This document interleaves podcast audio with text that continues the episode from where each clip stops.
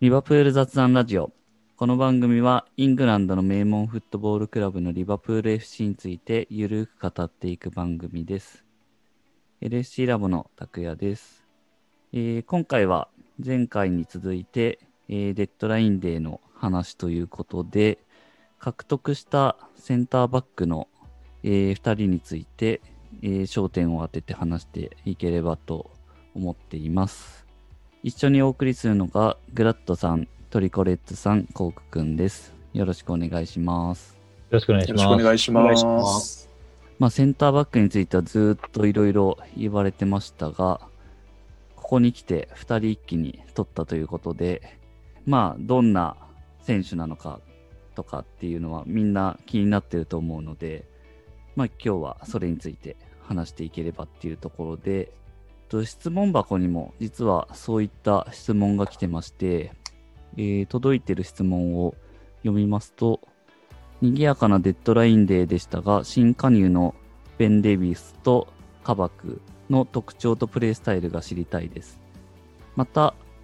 フィットに時間はかかりそうですか？のコメントも聞かせてください。ということでいただいております。えーと、これについて、まあ、この二人について、では話していければと思いますが、まあ、センターバックといえば、トリコさんですが、はい。率直にこの2人の加入についてどんな、えー今印象感想ですか？えーめちゃめちゃ嬉しいです。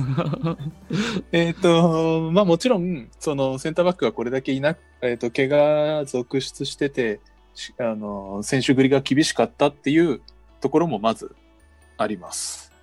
た、だ、えっ、と、まあ、ベン・デイビスの方は正直あんまり知らなかったんですけど、うん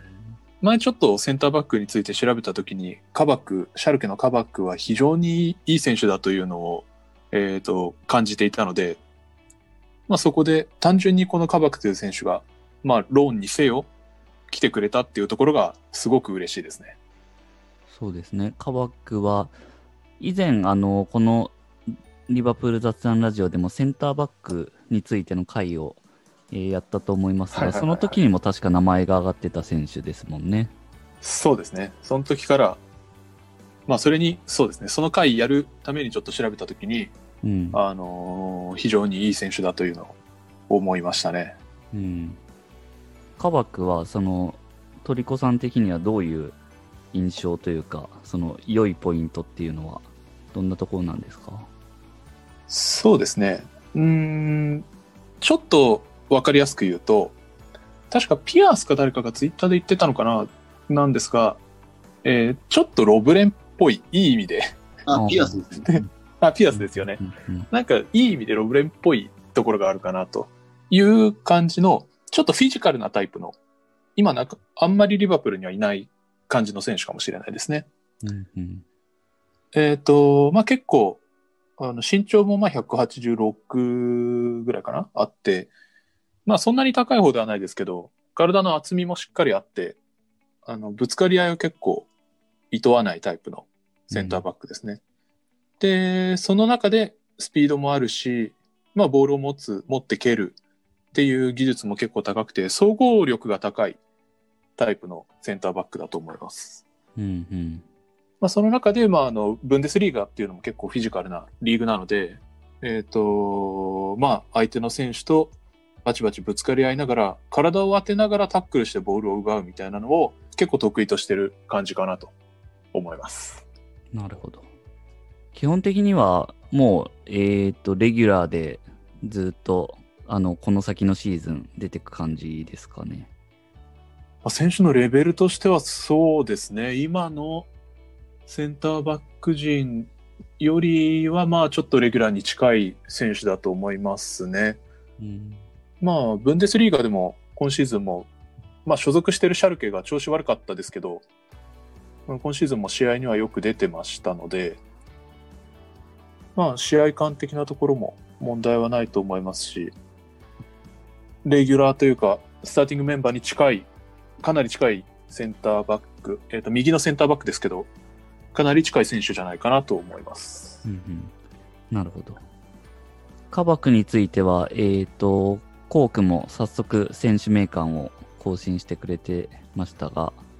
はい。ファンダイクのことを敬愛してるんですね、カバクは。そうですね。いいです体からに、チームメイトを通じてユニフォームをやっはいはいちょっとこのチームメイトが誰だかわかんなかったんですけど、誰なんだろうな。ガラタサライか。なんか、ガラタサライだから、スナイデって多分被ってるのかな。あー、なるほど。オランダつながりで。ただ、はい。ただ、どうだろう、この時期にスナイデルがまだガラタサライにいたかどうか。あ、でも被ってないな。あー、なる2017年までしかないから。ちょっとそこまでたどり着けなかったんですけど、まあ、ちょっと早く出したかったんで この辺はもうちょっと深掘っていきたいと思います。シーズンわかれば。あと名前の由来もすごい面白いね。はい。かぼちゃ、カバクがかぼちゃっていうところで。えまさかそんな意味だとはと。お茶の詩人。ですね。オザンも詩人で。で、うん。あこれちょっと、あの、エピソードの方に書いたんですけど、あの、ファンダイクのファーストネームのフィルジルっていうのは、これは英語読みだとよくバージルって言われますけど、このバージルは、あの、古代ローマのウェルギリウスっていうめちゃくちゃ偉大な詩人からがルーツにある名前ですね。うん。なんで、その、もう歴史上最も偉大な詩人の名前を持つファンダイクを敬愛する詩人っていう名前のカバ君で、うんなんかちょっと熱いものを個人的に感じちゃいました。ちょっと、ちょっと因縁めいてますね。めちゃくちゃマニアックな、マニアックな興奮の仕方。結構ちょっと名前とか調べるの、ルーツ調べるの好きなので。この小ネタ面白い。グラットさんはどうですか、科学。そうですね。今お二人が話してくれた通りですけど、まあ、パフォーマンスレベルについては、まあ、ブンレスでやっているところでは申し分ない、えーまあ、振る舞いをしてくれてますし、で上背がちょっとセンターバックにしては186センチということで、まああまりないですけど、ただ競り合いもこう弱いわけじゃなくて、むしろフィジカルバトルが強いので、まあ、結構空中戦勝ってるっていうスタッツもあるようで、まあ、いい意味のロブレンっていう見方で、はい、注目して見ていきたいなと思ってますけど、あとはクロップが言ってたのが、えっ、と、クロップを敬愛してる監督の一人のワワグナーっているじゃないですか。うん。はいはいはいアダーズフィールドとか、はいはい。あとなんかシャルケとかも指揮してた。うん。で、彼が、その、カバクについてはすごい評価をしていたみたいで、まあもう将来のこう、キャプテンだっていうふうに、うん。ワグナーは言っていたみたいなんですけど、カバクのことをまあリバプールに来ちゃいましたけど、あの、なので、そういったキャプテンシーっていうのもあるのかなと思っていて、うん。うん。もう18歳でドイツに行って、そこからレギュラー取って、えーやっていて、まあ、すごいこう冷静そうな 顔つきというか、まあ、そういうのも見て取れるので、でリバプールって結構そのキャプテンが揃っているっていうのも今現在もあると思うんですけど、うん。まあ、そのあたりもあの人間性とかリーダーシップ発揮できるかっていうところも重要視していると思うので、まあ、そういった、えっと、適性もあって取ったのかなと思うので、期待したいですね。うん。顔つきはでも本当にいいですよね。そうですね。なんかこう、ちょっとアリソンに通ずるものがあるというか、うんうん動じない感じがしますよね。確かに。まだ二十歳なのに。あの、カバクに関しては、まあ、ドイツに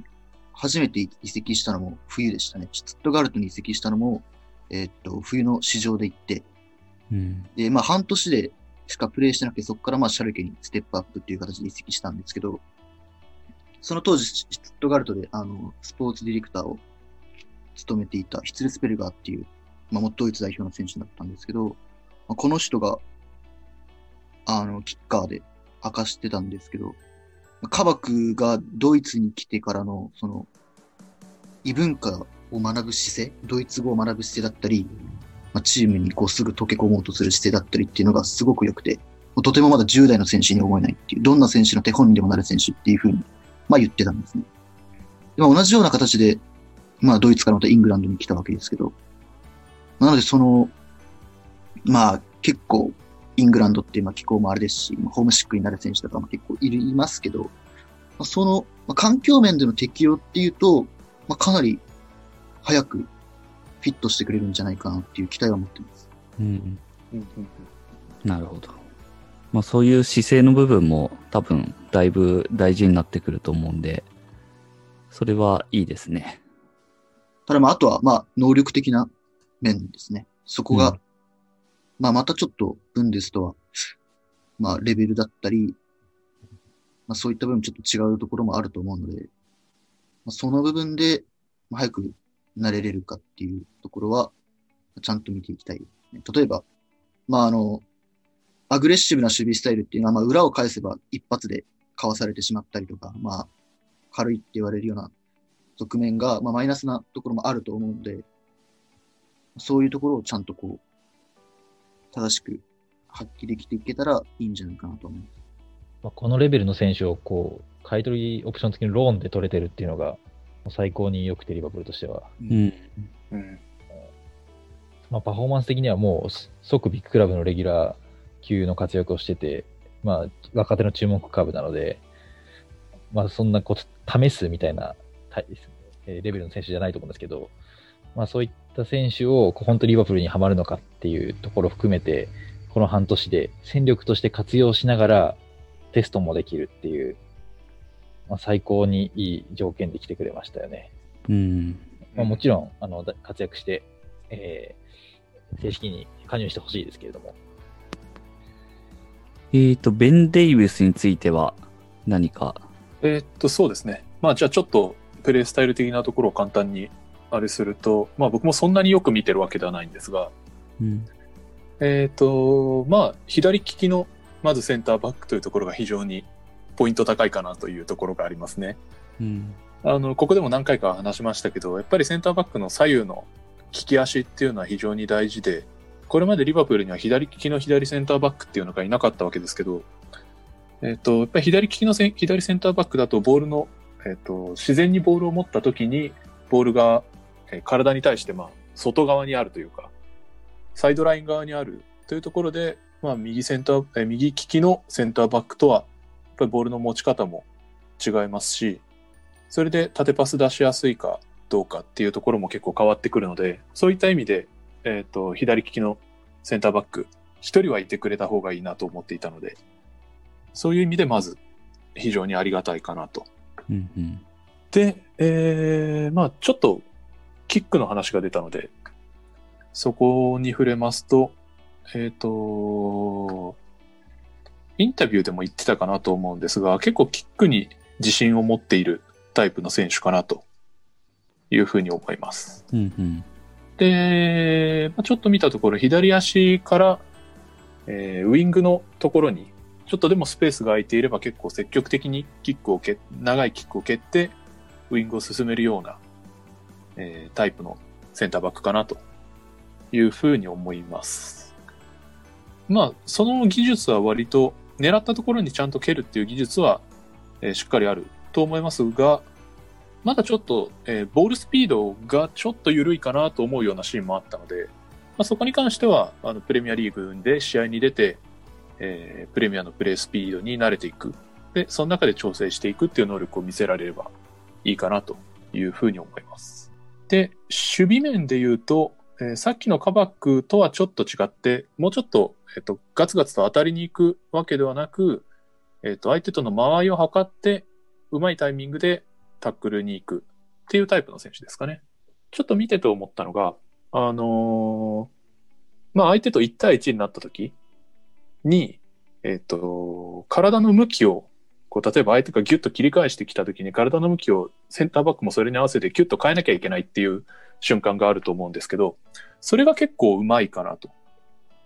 あのーその辺のターン、細かいターン、ちょっと腰を落とした状態でのターンとかが、えっ、と、結構うまくて、で、それで相手に振り払われずに、えっ、と、相手の切り返しした瞬間に足を出せたりとか、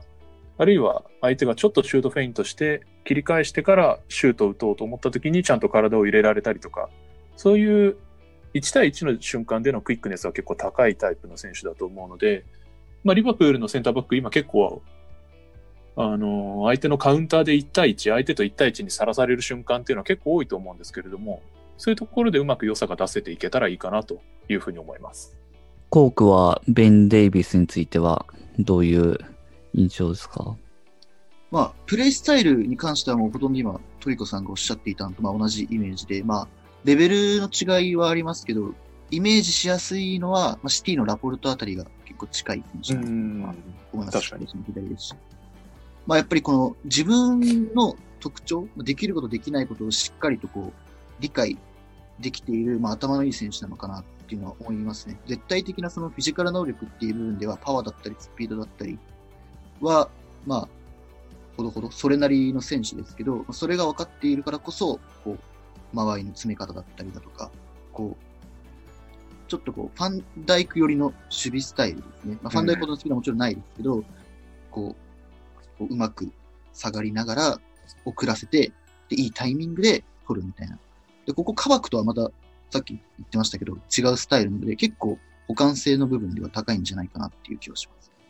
なんかエピソード、小ネタは掴んでますか？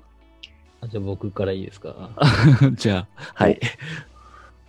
えっと、この選手は今25歳ですよね。そうウェン・デイビスは。で結構まあ油が乗り始める、えー年齢で、で、すごく安い値段で獲得してるので、まあ実力もどうなんだろうって思ってる方もいると思うんですけど、まあそこはその一定水準は超えてるのかなって思っていて、で、この、この価格でまあ獲得できたのって、もうフリーで出すことになっていて、夏に。で、うんセルセルティック行きが結構決まりかけてたっていう、まあ、話があって、そうなるとこう、ブレストンですかね、に何も残らないんですけど、うん。セルオン条件付きでリバプールに移籍してるので、移籍金プラス、さらに、えっ、と、転売した時に、えー、20%ぐらい、えっと、移籍金入ってくるっていうので、えーまあ、かなり安く獲得できているってことなので、まあ、あまりこう移籍金と、えー実力っていうのはか関係ないかなと思うので、そこは逆にこう、低すぎるから、えー甘く見てっていうふうに見る必要はないかなと思ってますと。うん。で、あとはですね、えっと、そのセルティックに行かなかったっていうのも面白いなと思っていて、まあ、ジェラードを助ける形になったかなっていう間接的に。はいはい。はい、で、リリバプールに来るっていうのも、うなんかこう、面白い流れだなって一つ思いました。そうですね。あとですね、ただそういうこう、まあ、ジェラード、リバプールっていう流れがありつつも、実はあの、この選手、過去にやらかしていて、あの、ラボにもですね、ファーストインタビューが載ってるので、ぜひ見ていただきたいんですけど、もうあの、信じられないよとか、本当にこう、嬉しいよっていう、ポジティブなコメントをひたすら残してくれるファーストインタビューで、もうここで結果を出したいっていう気持ちに溢れてるようなんですけど、過去ツイッターであの、スカウサーをこう、バカにするですね、ツイートをおしていて、もうあの、速攻で消したみたいなんですけど、リバプールが星が来た段階で。まあもちろんスクリーンショット撮られてるので、それが、あの、探すと出てくるので、あの、もしかするとそういう、こう、ちょっとやんちゃタイプというか、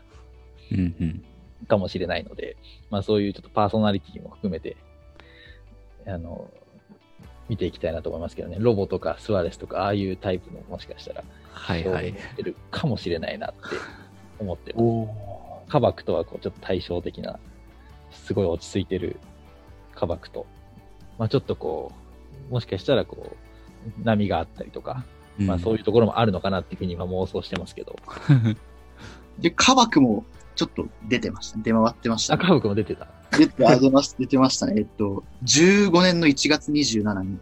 まあ、リバプールがチェルシーとどっちだったかなリーグカップか FA カップの試合があったんですけど、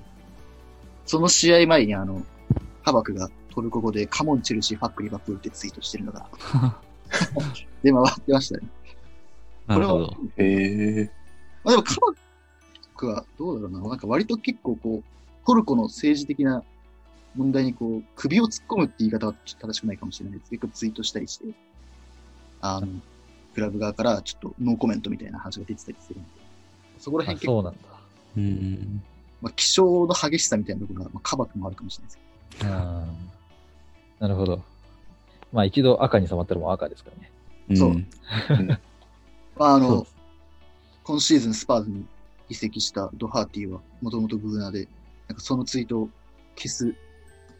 あの、入団動画みたいなやつが話題になってましたけど、ああ、ありましたね。楽しみです。うん。まあちょっと、ベン・デイビスだけだと思ったらカバクもあったんで、なんか、あの、思ってたと違う流れになっちゃいましたけど、あの、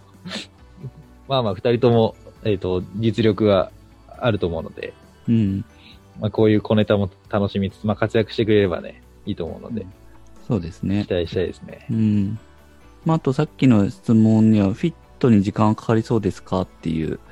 えーっと、質問もありましたけど、この点についてはどうですか？まあ、あの、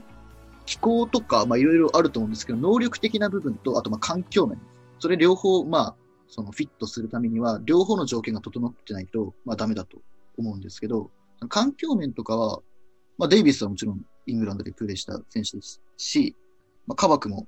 さっきも言ったように、あの、異文化に対する積極的な姿勢っていうのが、まあ、素晴らしい選手なんで、そこら辺の部分は大丈夫なのかなと思います。ただ、カバクは、まあ、メガクラブ初挑戦だし、えーっと、デイビスに至ってはその2部、2部かどうか、ごめんなさい、プレストンって何部かちょっと忘れちゃったんですけど、その下部リーグからの、まあ、いろいろプレミアリーグのチームすっ飛ばしてもいきなりリバプールなので、その能力的な部分は、まあ、ちょっと、いきなりそんな過度な期待をせずに見守った方がいいのかなとは思います。うん。そうですね。僕もほとんど同じ意見ですが、どっちかといえばまあ、カバクの方が個人的には早くフィットしそうかなという感じはしますね。単純にプレイスタイル面の話ですけど、まあ、さっきも言った通り結構フィジカルなタイプなので、そこに対する戸惑いはおそらくないと思いますし、逆にベン・デイビスはちょっと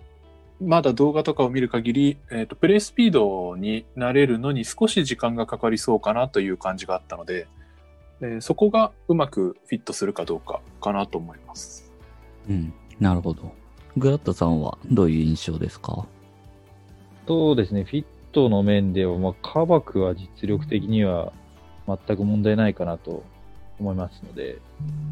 ょっと経験値的にはまだ年齢若いですけど、まあ、すぐにフィットしてくれるかなと思います。あの、間違いなく今、起用できるセンターバックの中では一番経験も豊富だと思うので、早めにもうリーダーシップ取ってやってもらえることころまで期待したいなと思いますね。で、ベン・デイビスは、そうですね、えっ、と、その、まあ、正直そこまでもちろんプレーは見たことないんですけど、まあ、リースとかナットがいる中で、全くその同じようなこう同格の選手をあえて取っては来ないかなっていうのは思うんですよね。うん。で、ナットとかも年齢近いですし、まあそういったことも考えると、まあそこよりはもう、まあお金かけて取ってきてるので、序列は上になるのかなというふうには思いますね。うん。ただそのスピードの面とか、あとはそうです。今までこのレベルでやって、やったことはないので、まあそれどこまで、えー、ハマるかっていうのは見ものですけれども、えっと、カップ戦がただもうリバプールないんですよね、確か。そうですね。そうですねそう。かうん。あとはもうチャンピオンズリーグとプレミアリーグですね。そうですね。なので、どこまで大胆に起用していくかっていうところもあるとは思うんですけど、ただその、まあ、後半巻き返していく、チャンピオンズリーグも勝っていくっていうところを狙うとなると、やっぱりこう、ファビーニョ中盤に置きたいよねみたいな話にはなってくると思うので、まあヘンダーソンももちろんですけど、うん。こうファビーニョをそこに置いてチアゴ前でこう指揮取るとか、ファビーニョとチアゴを並べるとか、でそういうこうオプションって今まであんまりほぼ試せてなかったんですけど、まあ、そそのバリエーション出てくるだけでもう一気に攻撃のパターンが広がると思うんですよね。うん。うん。うん。うん、そこまでの狙っての2枚取りだと思うので、1枚じゃなくて2枚っていうところ。なるほど。うんはい。なので、あの、まあ、うまくいけば、まあ、カバク、ベン・デイビスみたいなコンビまで期待はしてると思うんですよね。うんク。ロップもフロントも。なるほど。うん。ただそこは、まあ、チームにはめてみないとっていうところもあって、ベン・デイビスについては、あの、まだクロップと一言も喋ってないみたいなので、うんうん。まあ本当にこれからですけれども、まあ、2枚あえて取ったっていうことを考えると、あの、まあ、今シーズンまだまだ行くぞということだと思うので、うん。早くフィットしてほしいという希望はもちろんありますね。このラジオを撮ってる、収録してる最中にあの公式から出てるんですけど、うんあのクロップが今シーズンファンダイクがプレーすることは可能性は低いって発表してます。ううん。うんなるほどね。今までなんかこ結構こう期待感を持たせてたじゃないですか。う。うんんシーズン終わりには帰ってくれるんじゃないか。うんひょっとしたら4月には戻ってこれるんじゃないかみたいな。うんうん。そこは結構もしかしたら、なんて言うんですかね。あの、センターバックを獲得する駆け引きで、こう、なんて言うんだろうな。あえてここまでこの発表を引っ張った可能性っていうのはマティブみたいな感じであるかもしれない。ああ、なるほどね。そんなに戻ってくる可能性もあるから、そこまで、足元を見見られない。うん。はいはい。それはあるかもね。あでもちょっと断念ですね。見たかったですね。最後の一試うんジェイルからプレーする感じで。センターバック全員こシーズン絶望って初めて見ましたね。そうですね。いや、ちょっと考えられないですね。考えられない状況ですね。3人絶望な選手がいるっていう状況は、まあ、あるにしても、うん。同じポジションから3人で、しかも三その3人しかいないポジションでっていう。そうですね。まあ、その二人がうまくフィットしてくれれば、本当にチームに、まあ結構ハードル高いと思いますけど、で、ファミーニョ、ヘンダーソンを前の方で使えるっていう展開にもなれば、後半戦、上位も狙っていけると思いますし、あとは最低限チャンピオンズリーグを死守するっていう意味では、うんうん、まあ一定の枚数は必要で、まあその最低ラインをクリアするっていうところは、えーとこの2枚取ったことで、まあかなりこう、狙える目標になってきたかなと思うんですけど、うん。うん。そうですね。まあ、そのさその先を狙うとなると、まあ、この2人がこうすぐにフィットするっていうのが大事になってくると思うので、結構リバプール特殊なことをやるので、難しいは難しいと思うんですけど、カップ戦もないっていう中ですけど、どうなんですかね。ちょっと今、あの、話しながら自分でも考えてて、どうやってフィットさせるのかなっていう。でも本当に、なんて言うんでしょうね。こう、馴染ませる余裕とかっていうのもないでしょうし。そう、練習できないもんね、その、うん結構コンディション調整とかで、うんこのそうなんですよね。毎週やってるとできないので、週2で試合ありますからね。あんまり練習捨てられるっていうのも試合なんてないですもんね。うん。やっぱりどうしてもその試合感覚が狭まってきちゃうと、まあ間の練習が戦術練習じゃなくて、どうしてもそのリカバリー中心の練習になってきてしまうので、そこが、あの、新加入選手とか、まあ、にはちょっと厳しいところですよね。うん。ちょっとポジティブにあの話してたんですけど、今日程を、いや、日程を見ながらですね、そう考えてたら、うん、そうなんですよね。だからこれ4日、8日、13日、17日、21日、で3月までこう、もうよ3日おき、4日おきとかにバンバン試合があって、うん。でそこから1週間休んだ後もまたそんな感じのスケジュールでシーズン最後まで行くので、そうなんですよね。しかも結構相手が強敵揃いで。そうですね。まあでも、フィット、まあ、がすぐに適用してくれるかどうかはまあ置いといて、まあ本当に来てくれただけでもありがたいし、プレイしてくれるだけでも、もう、もともとそこでプレイした中盤の選手の解放につながったりだとか、うんうんローテーションを、まあ、組めるようになるので、まあとりあえず出てくれるだけでももうありがたいです。本当に。そうですね。本当ファビーニョ、ヘンダーソンがセンターバックやってた、やってましたからね。あ、なんかちょっと見慣れちゃいましたけど、特にファビーニョのセンターバックなんかは、うん。よく考えるとやっぱりちょっと変ですよね。はいヘンダーソンが、ヘンダーソンが3試合とか4試合連続でセンターバックにやってて、しかも結構フィットしてきてるっていうのって結構やっぱ変だと思うんですよね。あの、ミミルナーにこう忠告されてましたよね。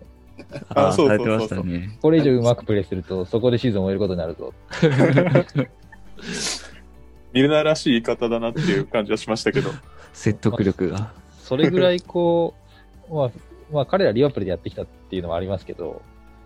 そそのフィットする選手もいると思うんですよね。すぐ、すぐポジションこう、放り投げられても。う。うんん。うんあとまあ、前線で言うとジョタとかもそうですけど、もう加入してすぐ試合に出て、結果出し始めてチームにも馴染んでっていう、まあ、タイプもいるので、なんかこの日程見ると、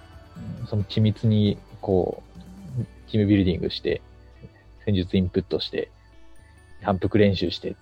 で、それをこう体に覚えさせてっていう時間はないと思うので、まあ、そういうこう、唐突に